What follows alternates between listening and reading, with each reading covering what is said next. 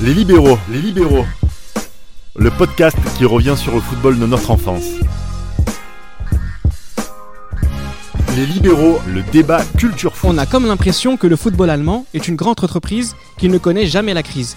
Sur et en dehors du terrain, comme dans les tribunes, tout va bien. Le débat culture foot du jour rend hommage à la culture foot allemande et ose poser la question suivante et si l'Allemagne était la plus grande nation du football au monde?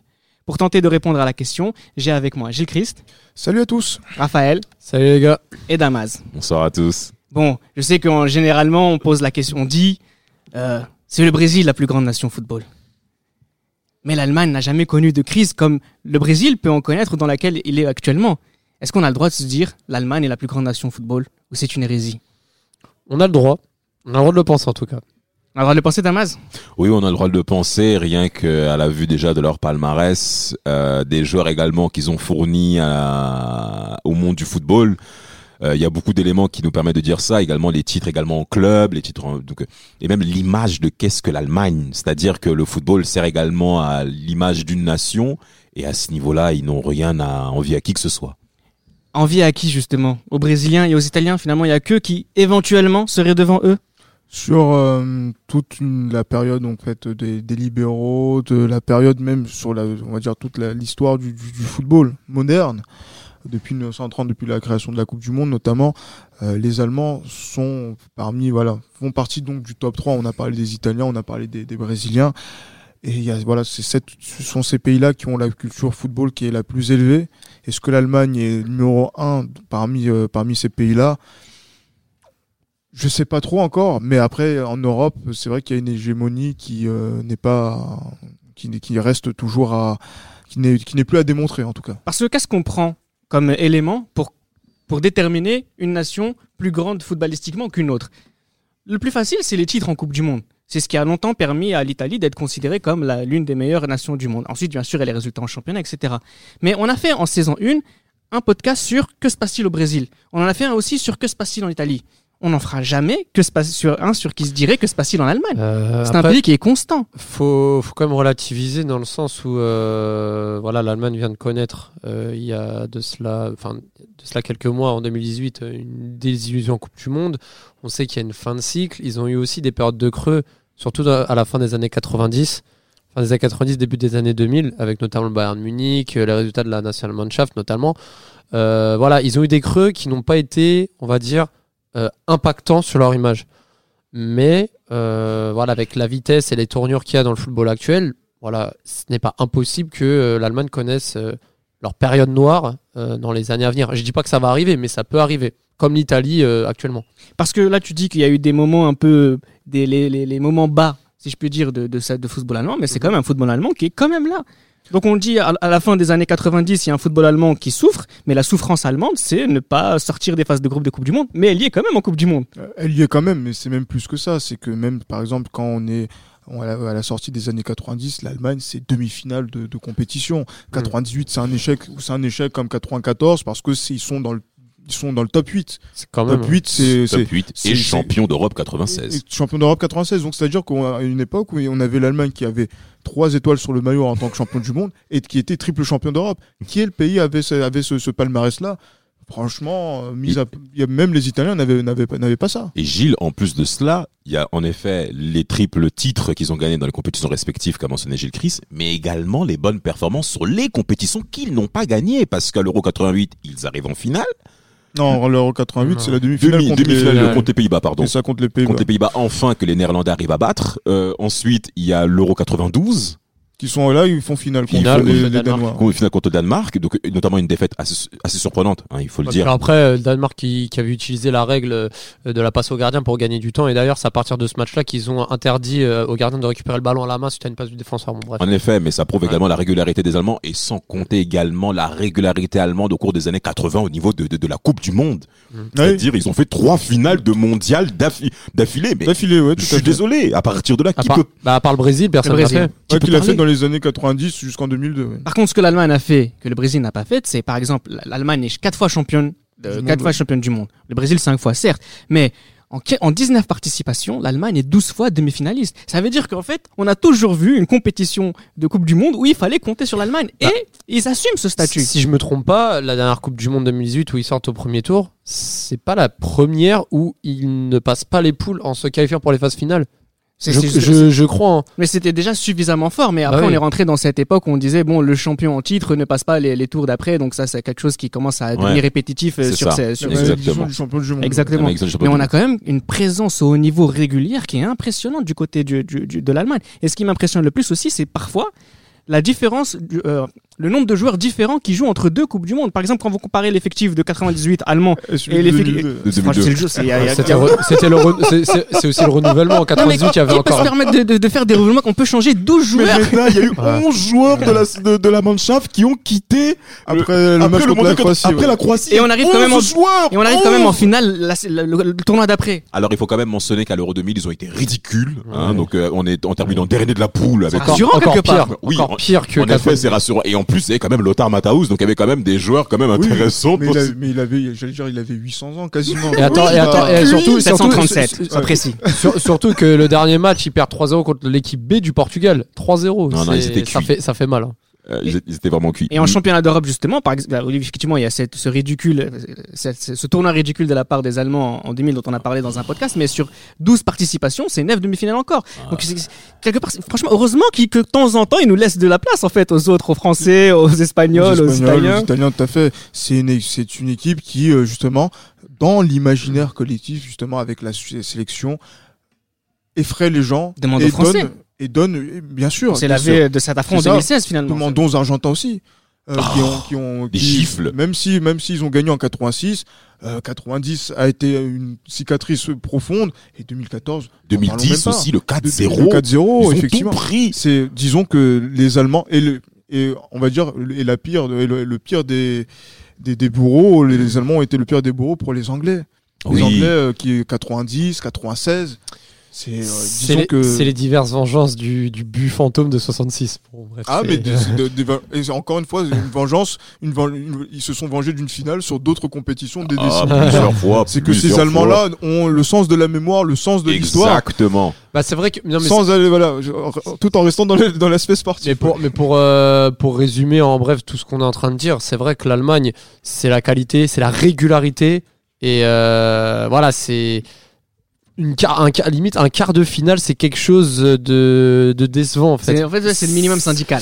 Et encore. Bah, et encore, parce qu'on parle d'échec en 98, par exemple. Oui, on parle d'échec. Et euh, d'ailleurs, s'ils battaient la Croatie, c'était la France qu'ils allaient affronter au Stade de France en demi-finale. Moi, j'aurais, moi, j'aurais aimé qu'il y ait un France-Allemagne euh, parce que on a plusieurs fois parlé Pour de exorciser les, les démons, ouais. Exactement, on a plusieurs fois parlé notamment de euh, du Mondial 82 avec la fameuse défaite euh, française en, en, en demi-finale à. Séville. Mm. Et moi, nous jeunes qui nous étions, voir un France-Allemagne avec le contexte également qu'on apprenait à l'école, parce qu'en ce temps-là, on commençait à apprendre les premières et deuxièmes guerres mondiales avec euh, ces schémas-là, parce que le football Méchant rentre- allemand, quoi. L'allemand, le c'est- méchant allemand dans que l'imaginaire quand je français. disais le sens de l'histoire, donc euh, je, je, je me suis un peu. Non mais il faut en parler, retiré. Gilles. Il faut en parler. Pourquoi? Parce que Andreas Moller, Euro 96 demi-finale, à la fin euh, de, de, cette demi-finale gagnée par les Allemands au tir au but, il faut le dire, ben, Andreas Moller narguait Wembley, un stade mythique. Et nous, dans notre imaginaire, ça a joué. Pour vous dire à tel point un schéma classique à la maison. Moi, mon père était la représentation de l'Allemagne à la maison. Calme, serein, dominateur. Et les femmes, je parle aux femmes parce qu'il y avait ma mère et ses sœurs, c'était les Anglaises. Euh, non, pardon, les Anglais. Les Anglais. Les Anglais. Wembley faisait du bruit.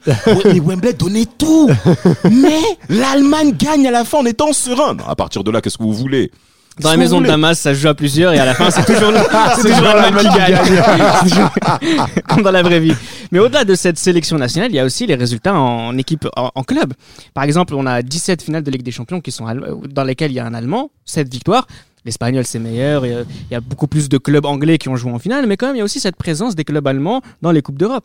Je voulais, ouais, et puis pour revenir au, même au, au résultat à l'échelle continentale des clubs allemands, il faut savoir c'est qu'entre 80 et 90, l'Allemagne, je crois, est statuée 6 fois sur 10 en tête euh, du classement UEFA, enfin des, des classements des championnats. Donc à cette époque-là, la Bundesliga avait vraiment une, une, euh, une importance capitale dans le football européen. Et par la suite, dans les années 90, on commença à remporter via Dortmund, Bayern Munich des compétitions, euh, euh, Schalke également, Et des, et des compétitions euh, continentales. Donc euh, Justement, on a 14 aussi finales de ces trois, dont six victoires. Vous pensez à qui quand on parle de victoire allemande euh, À part le Bayern, dont on peut, euh, dont on, on s'intéresse un peu plus tard, mais le- les a- autres clubs? Il y a, il y, a, il y a Hambourg, il y a Hambourg. le, le Borussia Mönchengladbach, il y a Dortmund. le Borussia Dortmund en 97, euh, ben, Schalke qui gagne aussi en 97 contre l'Inter. contre l'Inter. Oh, Et vous le aussi. Werder qui bat également euh, Monsieur Monaco, Wenger. Ouais, voilà, Monaco en 92 en finale de la Coupe des Coupes.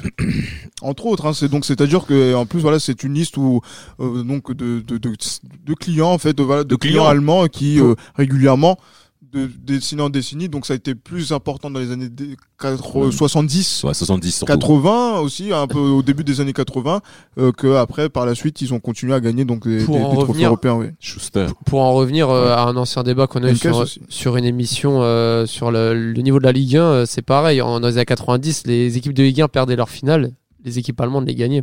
Et les C'est ça. gagnaient en, en grande partie. C'est parce que c'est vrai Ouais. que c'est notre meilleure décennie euh, en tant que Français donc C'est au niveau oui, des à coupes d'Europe. C'est ça. Mais les Allemands sont là, ils gagnent la, ils Ils gagnent Coupe ils d'Europe. gagnent quasiment euh, tout. hein. C'est une décennie comme une autre pour les Allemands finalement. C'est ça en fait. Donc c'est-à-dire que nous, on donne tout. C'est quand même une bonne- c'est- c'est- c'est décennie pour les Allemands. hein. Faut pas être trop rabat-joie parce que la décennie de 2000 à 2010, ça a été pas très bonne hein, niveau. À part le- la, la On- C1-2 on du. Bayern, euh, on- c'est très. À part ça, il y a pas pas grand chose à mettre sous de la dent. Leverkusen en 2002 aussi. Alors- ouais, mais après, c'est. c'est Dortmund aussi en compliqué. 2002, donc on a deux Ouais, mais, Allemands en ouais, finale. mais c'est des défaites et ensuite, il n'y a peu pas grand chose. Jusqu'à les années 2010, 2010. jusqu'à la finale du Bayern en 2010. Tout à fait, mais après, il faut quand même dire que les Allemands font pas rêver.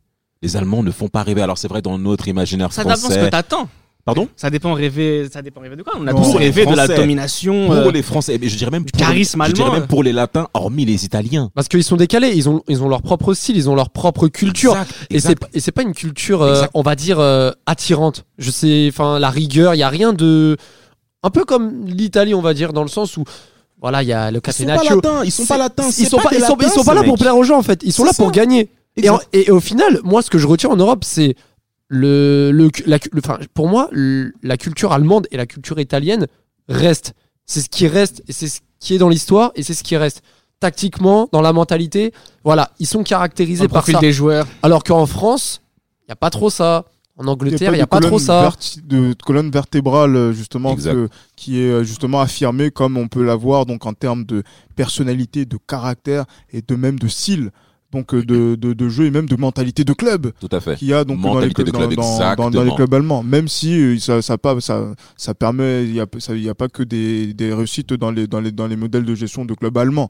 Je parle, je pense notamment à Dortmund. Dortmund, début qui a 2000. fait- au début Dortmund, 2000. attention, Ouais. sauvé par le Bayern. Ça en dit aussi beaucoup sur euh, sur sur Merci, Reda. sur sur, sur la, la culture du football allemand. Le Bayern a sauvé, a prêté de l'argent à Dortmund. C'est quand même fort. Et parce qu'il fallait maintenir justement euh, cette émoji de, de, de, de, de, de duel, d'affrontement pour euh, permettre à ce que le championnat mais, puisse ça, mais, ça fait, mais ça fait mal hein, quand même euh, aux dirigeants de Dortmund d'accepter l'argent du Bien sûr, Bayern. C'était même pire d'acheter- de- d'accepter la chan- l'ar- la- Bah oui. euh, l'argent du C'est comme si diable. ton ennemi te prêtait de l'argent, oui. Exactement. Mais- mais- Alors quand on parle justement de cette culture de club, cette mentalité de club, il faut également mentionner que l'Allemagne c'est un pays fait de Länder, c'est-à-dire qu'on va également faire en sorte à ce que les régions allemandes soient fortes économiquement pour permettre un essor justement des différentes structures euh, organisationnelles des régions. Je pense notamment au nord de l'Allemagne avec le Werder de Brême, avec la, le- la Ruhr, avec également la Bavière. Bon après, euh, l'ex-RDA, on a, on a beaucoup poussé, notamment pour le Hertha Berlin, qui a été très intéressant lors de la saison 99, mais on fait en sorte à ce que le niveau allemand ait une certaine, qu'on ait une certaine homogénéité au niveau de- des clubs pour avoir une, euh, Cette un la concurrence. cette homogénéité, elle a été illustrée de plusieurs manières, dont par exemple en 92 ou en 94, je me rappelle plus de l'année, où la Bundesliga avait euh, ouvert un championnat à 20 équipes pour une saison pour accueillir deux pays de, de la RDA. Je crois que c'était en 91-92. Déjà, ça montre un peu la mentalité et surtout aussi par euh, le système du 50 plus 1. Exact. Le C'est ça. 50 plus 1, en fait, euh, pour, euh, voilà, pour ceux qui, qui ignorent, c'est vraiment le, le système qui fait qu'aucun club allemand peut être racheté à plus de, de 50%. Donc devenir Par- actionnaire majoritaire. Ouais, actionnaire majoritaire et par une entité euh, Étrangère. étrangère. Étrangère, tout à fait. Donc ça veut dire que ce qui se passe en Angleterre avec Manchester City ou Paris Saint-Germain en Ligue 1 ne pourrait pas être possible en Allemagne. Justement, le Bayern s'est plaint à un moment donné de cette règle, Oui. mais les clubs allemands ont confirmé cette règle. Donc ils, sont, ils, sont plutôt contents de cette règle-là. Puis, puis en plus, au final, enfin c'est intéressant parce que je repense aussi à ce qu'avait dit Gilles Christ sur la Ligue 1 en, en- en lien avec ça, c'est que le, par Dans exemple, le P- podcast. ouais. dans un autre podcast, c'est que voilà, le PSG achète les forces en présence des autres clubs pour euh, surdominer. Et là, c'est pas pareil. C'est on va plus, on, on va, on veut dominer. Certes, ils vont acheter des joueurs du BVB surtout ces dernières années. Mais voilà, il y a quand même ce régime qui est toujours là. Euh, les clubs allemands ne sont pas à plaindre financièrement parlant, surtout. Il y a voilà, on a, on, on sent pas, on sent moins en tout cas ce rapport de force euh, 2.0 qu'il y a aujourd'hui avec les différences de budget même, et de si, quand même, Surtout parce début que 2000. début 2000, euh, par exemple, quand il a fait, quand le Bayern a voulu affaiblir le Bayer Leverkusen, il a essayé de le faire. Quand, quand, quand- quand ça a été Schalke, il a essayé de le faire. Quand ça a été euh, le Borussia Dortmund, ils ont toujours essayé de prendre les joueurs majeurs Tout à pour fait. Dire que Pourquoi voilà. Ils l'ont fait. hein. Ils l'ont le fait. Le Werder, le Werder Brême avec euh, Miroslav Klose. Et avec, euh, et avec aussi euh, Valérien Ismaël. Rings sont- aussi qui part au Bayern, ça pas. ça justement, ils, sont dans cette, dans cette culture-là et c'est pour ça que les gens les détestent et qu'ils ont raison parfois. C'est qu'en fait, ils ont envie de, de, à, à chaque fois de prendre la force de l'adversaire pour euh, la retourner contre, contre son, son- leur, leur propre championnat Après- et continuer leur hégémonie. Après, je pense aussi, euh, je pense pas que à ça. C'est vrai que t'as t'as pas tort sur ce point-là. Après, je pense aussi, aux, par exemple, aux joueurs qui reviennent dans leur club. C'est des choses qu'on voit pas dans d'autres championnats, que ce soit euh, Hummels, que ce soit. Euh, euh, Hummels est revenu parce qu'il n'avait plus sa place, on le mettait à la porte. Ah Donc, oui, il faut ouais, également c'est vrai. mentionner Tu ces dors, points-là, ouais. s'il te plaît, Raphaël. Que ceux Non, c'est aussi euh, qui ceux, plus le niveau. Oui, oui, c'est tout. Oui, bien sûr. c'est tout, c'est tout. Bien que c'est vrai que c'est quand même louable le fait qu'il puisse revenir à la maison. Mais en plus, Ouais. c'est quelle maison? On part du BVB, donc euh, un ennemi Mmh. potentiel au Mmh. Bayern. Mais il faut donner quand même également, encore une fois, un coup de pouce euh, à l'émogine allemande, c'est qu'ils ont relevé leur infrastructure, notamment au cours des années 2000, avec Avant la Coupe du Monde. place des Pour stades. préparer la Coupe du Monde 2006, justement. D'ailleurs, Ex- Exactement, mais en parlant de ça, il se me couper Raphaël, c'est que par rapport à la euh, Matthäus, qui était l'étendard justement de ce mondial 2006, immédiatement, les plans d'action concernant les clubs ont été mis en route concernant euh, le modèle économique allemand avec la construction des stades notamment à Francfort, euh, Nuremberg, euh, rénovation du stade de Stuttgart. Tout le monde s'est remis à jour à ce niveau-là. Et, tout, et en plus, tous les autres pays ont copié et se Ce sont modèle, inspirés ouais. du modèle allemand, de, de la façon à construire les stades. Enfin, je sais que les Allemands ont été les premiers avec euh, la construction des stades à avoir un plan, euh, environ, un plan environnemental sur la construction, panneaux solaires et tout ce qui va Exact. avec. Et euh, surtout, multisport. C'est-à-dire que Exact. on va utiliser ce stade-là pas que pour le football. Et des stades conçus pour le football en même temps. Enfin, il y a plein de choses qui font que l'Allemagne a innové et pas que au niveau du football, quoi, même au niveau des infrastructures. Bien sûr, et c'est pour ça, comme tu me disais, Raphaël, euh, que par exemple, les Français ont suivi ce ont essayé de suivre ce modèle pour euh, l'Euro 2016. 16. C'est ça. donc dans la structuration des stades et en se disant que c'est avec euh, l'essor donc de cette compétition qu'il y a la possibilité de, de, de pouvoir justement donner un, un- on va dire un coup de boost pour les clubs allemands en Coupe d'Europe mais surtout donc pour aussi euh, régénérer donc euh, créer donc euh, euh, régénérer on va dire une sorte d'intérêt pour la, la Bundesliga qui était peut-être un petit peu en dedans au début des années 2000 qui pouvait même faire jouer égal quasiment avec la Ligue 1 c'est ce qui euh, c'est donc le mondial 2006 a fait dé- a, dé- a dépassé donc fait. ce, ce phénomène et après donc a permis donc à ces clubs allemands là de passer un autre Un cap autre et niveau. maintenant qu'ils sont à au club français après 98. c'est- justement donc à essayer de, de, de dépasser non seulement les Italiens et maintenant d'être à l'assaut peut-être des, des clubs euh, espagnols et, en- et, en- et anglais Bah, donc, euh, justement, sur la scène euh, justement, ce, ce boost fait pour la, la- la Coupe du Monde 2006 et à ses résultats aujourd'hui, à la saison 2017-2018, on voit les 36 clubs professionnels allemands ont dégagé 4,5 milliards d'euros de, de chiffre d'affaires. Donc c'est le deuxième puissance européenne derrière, euh, La première derrière, ligue, derrière la première ligue. Ensuite, on a aussi, euh, ça fait 14 ans de croissance économique du football allemand, Ah, D'accord, donc c'est donc que avec que de Que du- que plus, du- ouais. que du Plus, vers le haut. que du Alors, alors que je, alors que juste, désolé de t'interrompre, Reda, alors que leur, euh, leur prix moyen pour aller voir un match au stade est le, Le plus moins élevé, et le moins Bah, élevé des cinq championnats. Ça fait partie de cette culture football dont on va parler tout de suite, mais aussi l'explosion des droits TV. hein. Aujourd'hui, les gens achètent pour regarder le football euh, allemand, achètent pour écouter le football allemand. On a trois clubs sur les, sur les, qui sont parmi les 20 plus riches aujourd'hui. Le Bayern qui est dans le top 4, mais il y a aussi Schalke, il y a aussi Dortmund. Euh, les droits TV allemands ont coûté 1,6 milliard d'euros pour, euh, pour, ce qui est- pour, euh, pour les 4 ans qui viennent de, de s'écouler. Donc en 2020, il faudra renégocier. En ce qui concerne la culture football, là, on est dans un débat culture foot. La culture football allemande aussi est incroyable. Vous voulez parler des, des stades allemands C'est 90% de taux de remplissage des footballs allemands. En Des moyenne, stades hein. allemands. En moyenne, hein. Ah le Bayern, sur la saison 2017-2018, a une moyenne de 100%. Fribourg a une moyenne de 99%. Bah, comme Dortmund, aussi. Dortmund, elle est de 97% et Schalke 98%. Ah. Ah, mais à partir de là, Après, c'est un stade de quoi 80 000 places. hein, Ou après, euh, vous voulez quoi? Ben, 80 000, ça veut pas dire forcément qu'on les remplit. L'Italie est bien placée pour en parler. et en plus de sûr. ça, c'est que Et, et dans notre pays, qui remplit le Stade de France? Déjà, Déjà. Ouais. déjà, Voilà. déjà, déjà. Et, et en plus, ce qui est bien, c'est que En Allemagne, bon, je pense que certains d'entre vous nous sommes déjà y allés, même au niveau de la culture, jouer au football dans la rue, c'est pas du tout un problème, personne ne va vous arrêter. Il faut également parler également de la multiplication de tout ce qui concerne euh, le côté médiatique au niveau des radios, on va dire, euh, second niveau, si je peux parler comme ça, où plusieurs personnes peuvent s'exprimer. Il y a une énorme place au niveau du supporterisme en Allemagne, où plusieurs Bien sûr. personnes justement s'expriment, et on laisse la place notamment à des personnes, on va dire entre guillemets, quelconques, de pouvoir donner son point de vue. Et c'est ça justement notamment que d'autres pays, encore une fois, ont voulu copier, même si ça n'a pas pu prendre la greffe, mais côté allemand, à ce niveau-là, il y a rien à se reprocher, surtout que cette croissance du supporterisme, c'est surtout fait au cours des années 90. Les Allemands, Là, ad- avant même qu'il y ait la restructuration Des, des stades. des stades. les Allemands adorent le football, les Allemands. Je parle de, de monsieur tout le monde, madame tout le monde. Mais, mais, Plus le, que les Français, plus que les Italiens. Alors, mais, le, si- mais le système, mais le système allemand fait que, et fait, en fait, que les Allemands sont obligés d'aimer le football. Les prix sont attractifs, il y a une culture. Enfin, c'est bête, mais spectacle la, bi- bière fait partie du spectacle. Chez les hommes, tout. comme chez les femmes. Exactement. exact. Exactement. Donc, c'est-à-dire que le nombre de licenciés qui est en, en Allemagne est, est sensiblement plus élevé que celui en, en France. On se dit que peut-être qu'ils sont plus nombreux euh, par rapport à la population, mais euh, je suis dés- je, je sais plus quels sont les chiffres. Je sais plus si on est aux alentours de 6 millions de licenciés pour le au- de- en- dans le football allemand contre 2 en France. Euh, c'est quand même. Autant- euh, Autant de licenciés chez les femmes au foot que de chômeurs en France, quand même, c'est beaucoup. hein. ça, c'est- ça, ça, gratuit. Ouais, ça. La France n'a rien fait.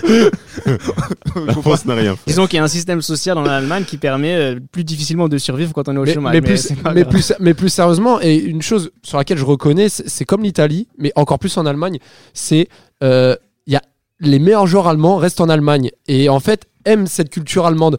Contrairement aux joueurs, aux joueurs, euh, par exemple espagnols ou français qui vont s'exporter, en Allemagne il y a une vraie culture. Et là, on, en fait, on, là, on se rend compte que là, de, de, de fil en aiguille, on, est en train de de- d'être vers, ce, ce- vers- de tendre vers justement l'exportation des joueurs allemands. C'est vrai que dans les années 90-2000, un joueur allemand qui s'exporte à l'étranger, C'était rare. c'était rare, c'était des échecs. Sauf à Donc, les- l'Inter. Sauf à l'Inter pour ouais. les. Bremen. Mataos. Non, non, mais c'est vrai. Bremen, mais c'est déjà pas mal. oui. Et aussi, euh, aussi. Müller, et Kohler à la Müller, Juve. oui, Müller, à la Juve. Donc c'est vrai que dans, dans cette Reuter période- aussi à la Juve. dans, dans, dans cette période faut arrêter un peu. donc euh, dans les années 80-90 ouais, les Italiens qui allaient en Allemagne c'était voilà ils étaient plutôt à l'aise mais après par exemple moi je pense à Lehmann je pense à Christian Wurz quand ils sont allés donc euh, dans des clubs euh, dans des clubs à, à ils se sont ils se sont ridiculisés ils se sont ridiculisés et ça rentrait pas dans cette culture là et là on, repart avec par exemple des joueurs comme Gnabry ou comme Draxler qui sont à, à l'étranger pas forcément donc dans des grands clubs euh, oui ça Sané, Sané aussi effectivement Sané, hein. Quand je parle de Gnabry, c'était quand il est parti à Arsenal avant de revenir au C'est ça au Bayern. Bayern, ouais. On est vraiment dans cette culture où maintenant ça se commence à se globaliser, que l'Allemagne peut-être rentre un petit peu dans le rang, je sais pas. Emre Can, ouais. Özil. Aussi, ouais. Özil. Et en euh, parlant justement de cette euh, externalisation des joueurs allemands, euh, il faut également mentionner ben, le premier point où ça avait fait quand même pas mal de bruit, c'est par rapport à Michel Ballack et son départ justement du Bayern. qui À parti- Chelsea, gratuitement. il est parti gratuitement. Nous, Mhm. ça nous avait choqué, moi à Ouais, l'époque, que le. Bayern le, le mette à la porte. Et quelque part, ça prouve que bien que tu sois à l'étranger, on reste toujours allemand. Même si tu penses qu'à l'étranger, ça peut être mieux. Mais nous, nous avons toujours notre image allemande, notre institution allemande qui prédomine. Et, Et pour ça, justement, je- les Allemands, ils nous ont aussi servi des joueurs extraordinaires. Parmi les meilleurs joueurs de tous les temps, il y a beaucoup d'Allemands. Beckenbauer, Et beaucoup de ballons d'or. Sepp Maier. Oui, bah, la nationalité la plus représentée dans les podiums, c'est la nationalité allemande. Avec euh, Rummenigge, ouais. Müller, euh, Zammer. euh, Bob Breme, euh, Mataos. Voilà, qui est l'un des, des- mes joueurs préférés dans l'histoire du football. Mataos, euh, le baron rouge, Mathias Zammer. Les gardiens aussi, il y a une grande culture du gardien de but. Oliver Kahn. Neuer récemment, euh, Kopke. euh, Que Lehmann, euh, Bobo Euh, Neuer. Sepp. Maier. Neuer, oui Sepp. Maier. Ouais. Et des défenseurs centraux, les Schwarzenbeck, euh, Beckenbauer, Mataos, on a parlé. Finalement, il y a une vraie culture un peu de, de, de, de poste par poste de, de joueurs. il y a- euh, de a joueurs de la allemands. culture de tout en fait. tout. dans- Sauf chez les Allemands. de l'attaquant aussi, hein, d'axe. euh. Heynckes aussi, on oublie que Jupp Heynckes a été aussi un grand joueur d'abord. C'est vrai que Ah. c'est. euh, Mais en plus, j'ai remarqué les Allemands, oui. mais les Allemands, même quand ils n'arrivent pas à devenir, enfin, où ils ne sont pas des grands joueurs de club, brillent avec la sélection comme Miroslav Klose, euh, euh, ou- Mario Gomez, ou peut-être Mario Gomez. Ouais, non. enfin, Il a quand même mis plus de 40 buts en sélection. Bah, bien sûr. crois, hein. Bah, bien c'est- sûr. C'est pas négligeable. Ouais, c'est pas négligeable pour un joueur de ce, de ce niveau. Même s'il a rien soulevé. Ah si, il, est champion du monde, non? Non. Non, il, il est pas- 2014 peut-être Non, Ah, non, non, il est non, pas non, champion. non. Il, est là, il est pas présent. Il est pas pris, il est pas Klose, pris. euh. Mais non. Non, non, donc du coup, c'est donc du coup, c'est vrai qu'il y a une culture donc de, de l'attaquant, des milieux de terrain, Des latéraux. des latéraux. Des latéraux, il faut insister. Hein. Lame, Bremer, Babel. Babel. Et aussi, ouais, donc euh, encore notre notre Michel Tarnat avec son son pied gauche qui cassait les barres transversales. Et Paul Encore des, des, des choses dans notre inconscient collectif qui font que en fait les Allemands sont sup- nous, nous nous dominent déjà Ah, mentalement totalement. avant même de rentrer sur un terrain. tout de suite. Et c'est comme ça que les Anglais, avec la phrase de Lineker, euh, ça, ça ressort plus facilement. À la, et à la fin, c'est les Allemands qui gagnent Qui- qui toujours. gagnent. Bah, en, tout cas, en tout cas, en Europe, moi, les, vraiment les deux nations, pour répondre à la question de base, l'Italie et l'Allemagne, c'est vraiment les deux nations qu'on retiendra toujours, malgré des périodes de creux. euh, Alors, je vais pas te relancer sur ce débat-là, mais c'est vrai qu'avec les Italiens, le problème qu'on a, c'est que parfois les victoires sont beaucoup trop espacées entre elles. c'est vrai. Les Allemands, il y a vraiment une domination régulière. Régulière, ouais. Ouais. Là, on vient, on va- là, on est à Urban Soccer de Nanterre. On va essayer de répondre à une question simple. On a fait un débat, on a sorti les arguments. Est-ce que vous avez votre réponse à la question du début? Est-ce que l'Allemagne est la plus grande nation du football? Moi, je pense qu'au final, oui. Mais oui, mais enfin quand je dis non, c'est Parce que parce, t'as pas envie de dire que le Brésil n'est pas le numéro un? C'est ça en fait. J'ai Ouais. toujours envie de dire que le Brésil est devant en fait. Parce, que, c'est trop culturel, en trop fait- ancré, trop en mythique. fait, la culture du, des Brésiliens par rapport aux moyens qu'ils ont à disposition et par rapport à la structuration de leur de leur euh, de, football. de leur football, on va, disons que s'ils avaient un peu plus de moyens, ils auraient un écart qui serait encore beaucoup plus conséquent que ce qu'il n'est aujourd'hui. C'est ça qui m'impressionne en fait, Damas, chez eux. tu vas répondre à la question, mais si demain l'Allemagne gagne la cinquième Coupe du Monde, là il y aura plus de débat. Ça veut dire finalement c'est c'est ce nombre de Coupes du Monde qui fait la différence? Il y en aura toujours un parce que ça va dépendre également de comment l'Allemagne va gagner. Il faut également observer ça parce que le Mondial 18 nous a montré qu'on n'a rien appris au niveau footballistique, raison pour laquelle on ne peut pas dire également que au niveau football, quelqu'un se démarque aujourd'hui. Et pour répondre à la question, c'est que côté allemand, sur l'ensemble de ce que nous avons développé ce soir, je dirais oui. Mais encore une fois, c'est difficile de dire oui parce qu'il y a le Brésil. Et le Brésil, et je termine avec ça. Ronaldinho a simplement dit le plus important, c'est pas les trophées, c'est qu'est-ce que vous communiquez dans la pensée des gens. Et à partir de là, monsieur Ronaldinho a tout dit. Non, il a tout dit et franchement, ça, ça, ça donne du grain mood pour les Allemands. Non ça, mais les Allemands aussi, justement Aussi, sur, sur ce qu'il a, c'est une argumentation pour les Allemands. Et pour les Allemands aussi, monde. aussi. Raphaël, Bah, c'est vraiment je te laisse compliqué. conclure. C'est vraiment compliqué de terminer avec euh, cette question fatidique, de, de résumer ça sur une réponse. Je dirais oui, mais avec un mais, car c'est vraiment compliqué. C'était Les Libéraux, un podcast produit par Sport Content en partenariat avec Urban Soccer.